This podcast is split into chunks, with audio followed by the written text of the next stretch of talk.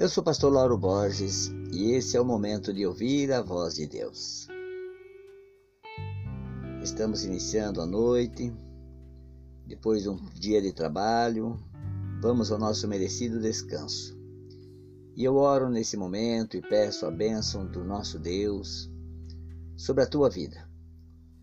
Sobre você que vai ouvir esse áudio, vai meditar nessa palavra, compartilhar essa mensagem que o Espírito Santo te dê aquele abraço carinhoso que embale o teu sono e que você seja abençoado nessa noite e que amanhã seja um novo dia na presença de Deus. Eu quero compartilhar com vocês uma palavra que está no livro de Mateus, capítulo 7, versículo 12, que diz assim: Assim em tudo, Façam aos outros o que vocês querem que eles lhes façam, pois esta é a lei e os profetas. Eu quero dar um tempo para essa mensagem que é: não se deixem vencer pelo mal. Quem já não andou de ônibus e não levou um pisão no pé? Quem já não andou de carro no trânsito e levou uma fechada? A ponto de ficar irritado. Alguém já lhe prometeu alguma coisa e não cumpriu. Você confia nos outros e é enganado. Sua dedicação e empenho por pessoas, projetos ou situações nem sequer foi reconhecida. Então você Olha para dentro de você e dá um basta. Chega!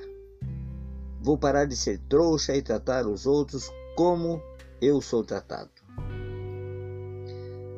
Parece que essa é a nossa conclusão imediata diante das injustiças desse mundo, dos erros e agressões que sofremos.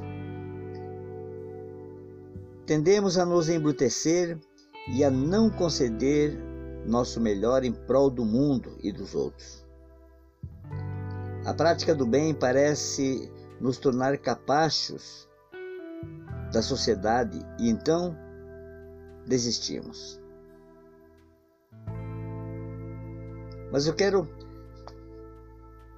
eu quero que você medite na palavra que nós acabamos de ler, livro de Mateus 7:12. Em tudo façam aos outros o que vocês querem que eles lhes façam. A nossa cultura é a própria tendência humana e a própria tendência humana nos ensina que vale mais a pena pagar na mesma, na mesma moeda, dar o troco, sair sempre por cima, nunca baixar a cabeça nem levar desaforo para casa. Dessa forma, vamos nos equiparar com quem nos agride se agirmos dessa forma, estamos sendo igual a eles. Sejam pessoas, seja a sociedade. E começamos a desacreditar de que fazer o bem realmente vale a pena. Então, será que vale mesmo a pena pensar e agir assim?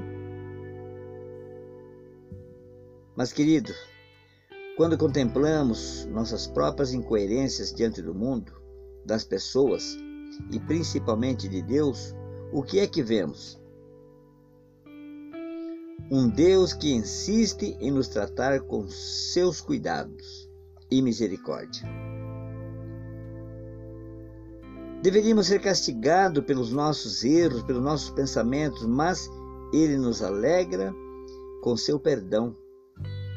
Por que iremos então devolver o que os outros nos fazem agindo como eles? Veja o que diz a palavra em 2 Tessalonicenses, capítulo 2, versículo 16. Olha o que Paulo diz: Que o próprio Senhor Jesus Cristo e Deus nosso Pai, que nos amou e nos deu eterna consolação e boa esperança para a graça, pela graça, Deem ânimo ao coração de vocês e os fortaleçam para fazerem sempre o bem, tanto em atos como em palavras. que a bondade demonstrada pelo próprio Deus seja implantada em nossas palavras, nossos corações, atos e pensamentos, pelo poder do Espírito Santo. E que em nossas ações e reações façamos o bem, o máximo que pudermos, para que nos tornemos cada vez mais parecidos com nosso maior exemplo, Jesus. Não se deixe vencer pelo mal mas vença o mal com o bem. Palavras que edificam. Pai querido, Pai amado, muito obrigado por mais esse momento na Sua presença. E se o Senhor quiser, logo mais estaremos de volta. Esse é o momento de ouvir a voz de Deus.